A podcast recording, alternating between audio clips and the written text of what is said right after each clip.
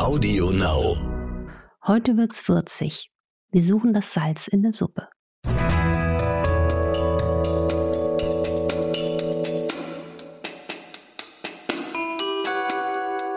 Dr. Anne Fleck, Gesundheit und Ernährung mit Brigitte Leben.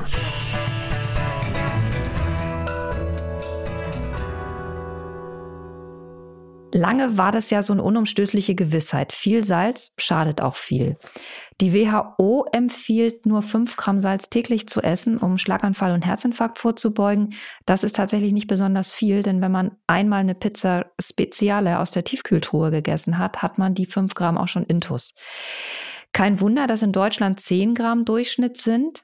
Also achtet eigentlich jeder halbwegs gesundheitsbewusste Mensch darauf, möglichst wenig zu salzen.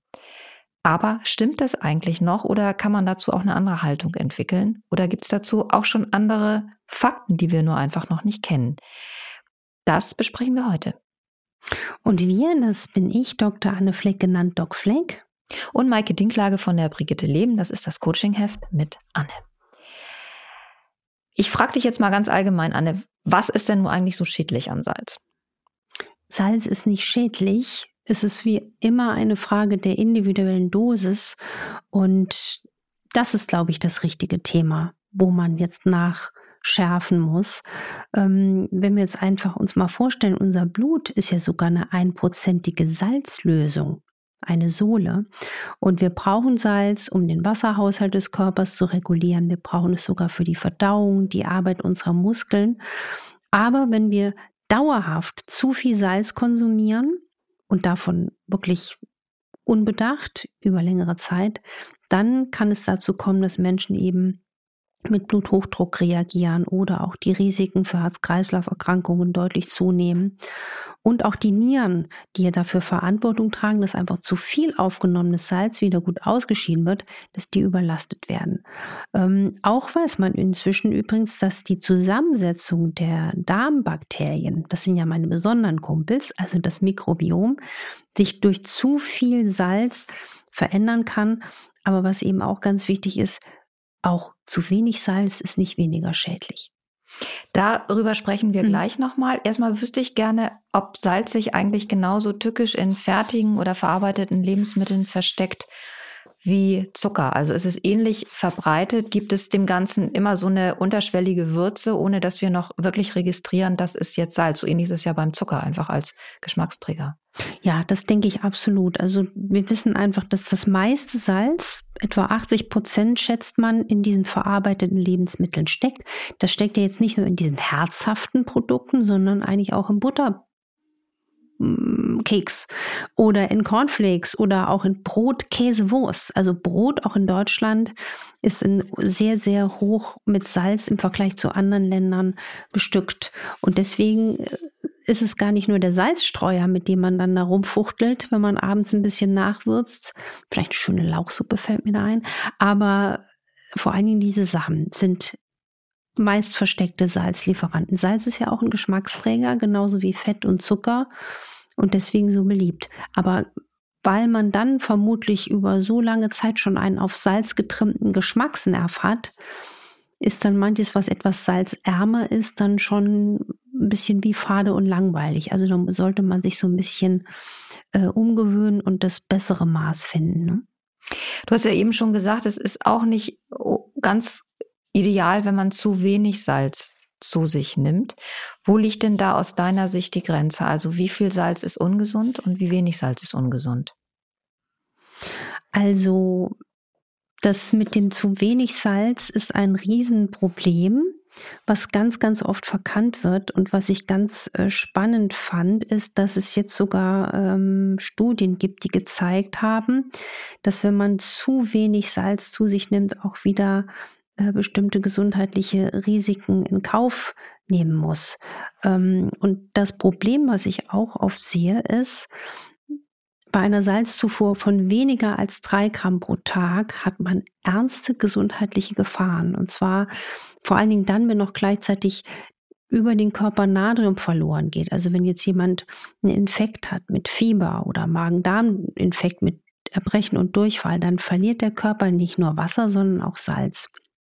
Und auch Medikamente können Natriummangel machen, also Entwässerungstabletten, Blutdrucksenker, Antidepressiva, Antiepileptika.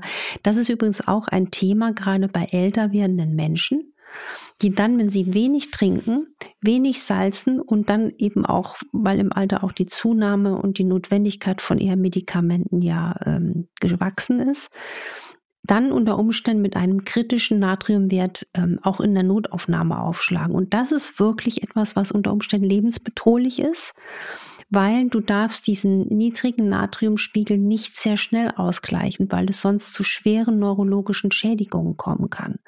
Also deswegen gerade die älteren Menschen, die jetzt in den Alten- und Pflegeheimen sitzen, wenn man da mal jetzt mit einem Köfferchen vorbeilaufen äh, würde und man sagt, wir machen mal heute Salztest, oder anders gesagt den Natriumspiegel messen, äh, würde man da äh, kritische Sachen erkennen. Ne? Wie finde ich denn raus, ob ich eher so der salzsensitive Mensch bin? Das Schöne in der Medizin ist ja, jeder Mensch ist anders. Deswegen muss eine moderne Medizin auch immer individuell sein und diesen Menschen auch auf diesem Weg begleiten. Und es ist in der Tat wirklich ein Unterschied, wie man auf Salz reagieren kann. Also ob jemand jetzt einen Bluthochdruck ähm, ausbrütet, ob man durch zu viel Salz dann Konsum übergewichtig werden kann oder ob ein Übermaß an Kochsalz dann auch die Mikrobiomzusammensetzung beeinflusst und damit unser Immunsystem. Und das kann man messen. Jeder dritte Mensch gehört zu dieser Gruppe der sogenannten Salzsensitiven. Also das sind diese Menschen, die besonders sensibel auf zu viel Salz reagieren. Und jeder dritte, das ist gar nicht wenig. Und den würde man auch empfehlen, beim Salzkonsum kritisch hinzuschauen. Aber es sollte eben auch nicht zu wenig sein. Und man kann testen, ob man ein Mensch ist, der salzsensitiv ist. Dazu gibt es einfache Bluttests und ähm, das kann man zum Beispiel beim Hausarzt oder der Hausärztin machen. Kosten liegen so etwa bei rund 40 Euro. Und das Problem ist nämlich, gesunde Gefäße, das ist auch noch eine wichtige Anmerkung, die haben zum Beispiel so eine schöne Schutzschicht, die Salz bindet. Und bei den salzsensitiven Menschen ist diese schützende Schicht ausgedünnt und kann das Salz nicht gut aufnehmen. Und das Salz zirkuliert dann eben so lange im Körper, bis es sich dann gegebenenfalls in den Nieren, am Herzen oder anderen Organen ablagert. Deswegen haben die Salzsensitiven eher ein Problem mit Salz. Das ist der Hintergrund. Und das Schöne wiederum daran, so ein Test, der könnte Betroffene rechtzeitig warnen, der kann motivieren, pass doch mal ein bisschen auf, was du so an Salz konsumierst. Aber auch hier nochmal wirklich der Appell, man sollte jetzt nicht salzfrei leben. Das geht dann genauso langfristig auch in die Hose. Gibt es aus deiner Sicht gutes und weniger gutes Salz? Also es gibt ja immer wieder Salz, was gerade sehr angesagt ist, Meersalz, richtig teure, tolle Himalaya-Salze. Ähm, und dann gibt es auch einfach das ganz klassische Tafelsalz ist das nochmal ein großer Unterschied. Also lohnt es sich da aus gesundheitlichen Gründen drauf zu gucken, welche Art von Salz man benutzt. Absolut. Also man sollte auf jeden Fall auf hochwertige Qualität achten, Bio ohne Raffination, ohne Rieselhilfen, also nicht hochverarbeitet. Und ähm, auch Jodsalz kann interessant sein. Übrigens ähm, Frauen, die ständig frieren und das sieht man ja gar nicht selten. Und auch bei vegan lebenden Menschen sehe ich das oft in der Praxis. Die haben ganz oft einen Jodmangel. Also das nur mal so nebenbei. Und zu dem Punkt Himalaya-Salz, ähm, da gibt es schon auch so manchmal so Aspekte, wo man denkt, da wird so etwas so ein bisschen eher durch Marketing hochgepusht. Aber diese rosane Farbe, dieses Steinsalz, hat etwas mehr Mineralstoffe. Aber diese oft so ein bisschen sehr bunt dargestellten gesundheitsförderlichen Wirkungen, die sind jetzt nicht in, in den ausführlichen Daten äh, be belegt, was einfach Sinn macht, indem man wirklich sich merkt, ein Salz sollte naturbelassen sein, also zum Beispiel ein Steinsalz oder ein Kristallsalz oder auch jenes der heutigen Ozeane, also Meersalz oder Fleur de Sel. Und aus einer klaren Quelle, wo man weiß, da stehen keine Produkte im Regal mit Rieselhilfen. Wenn wir gerade beim Würzen sind, lass uns noch mal kurz über Pfeffer sprechen. Das kann ja auch viel mehr, als man denkt. Also normalerweise staubt es so im Streuer vor sich hin. Aber Pfeffer kann der Verdauung was bringen und kann auch gegen Entzündungen helfen. Welche Mengen muss man denn da essen, damit es auch eine Wirkung hat? Und was kann das Pfeffer denn außerdem noch? Also Mengen gibt es jetzt keine äh, belegte Datenlage, wo man sagt, ist so und so viel Pfefferkörnchen und dann kommt das und das hinten raus.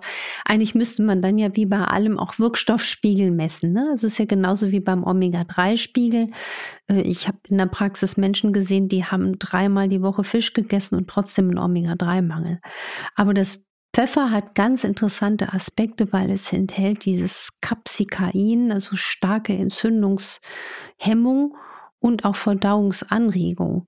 Und insofern ist auch diese Folge ein schöner Beweis, wie wichtig diese groben Gewürze auch für die gesundheitlichen Effekte sind. Also Pfeffer, gerade schwarzer Pfeffer, wirkt auch sehr gut auf, auf die Darmgesundheit. Deswegen arbeite ich da auch sehr gern mit ähm, schwarzem Pfeffer oder auch noch in Kombination mit Kurkuma, äh, um die Darmschleimhaut äh, zu pflegen. Was ich mir wünschen würde. Was ich mir wünsche, dass wir salzen im gesunden Maß und dass diese Folge dazu beigetragen hat, das besser einzuschätzen. Und dass nicht nur das Überdosieren schädlich ist, sondern auch das Unterdosieren schädlich sein kann, haben wir heute auch gelernt.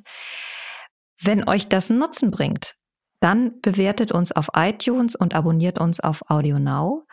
Und wenn ihr Fragen habt, schreibt uns weiter so nett und so fleißig und so freundlich, wie ihr es schon tut, auf infoline.brigitte.de. Nächste Woche stellen wir uns die wichtige Frage, wie wir denn eigentlich herausfinden können, ob unser Darm fit ist.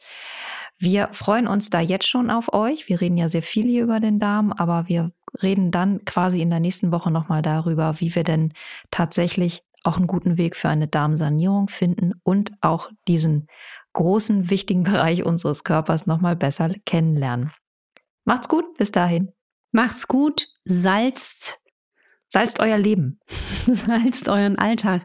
Ich, ne, was uns zwiebelt, was uns würzt, bringt uns weiter.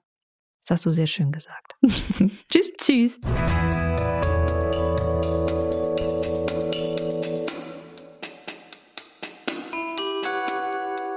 Dr. Anne Fleck Gesundheit und Ernährung mit Brigitte Leben.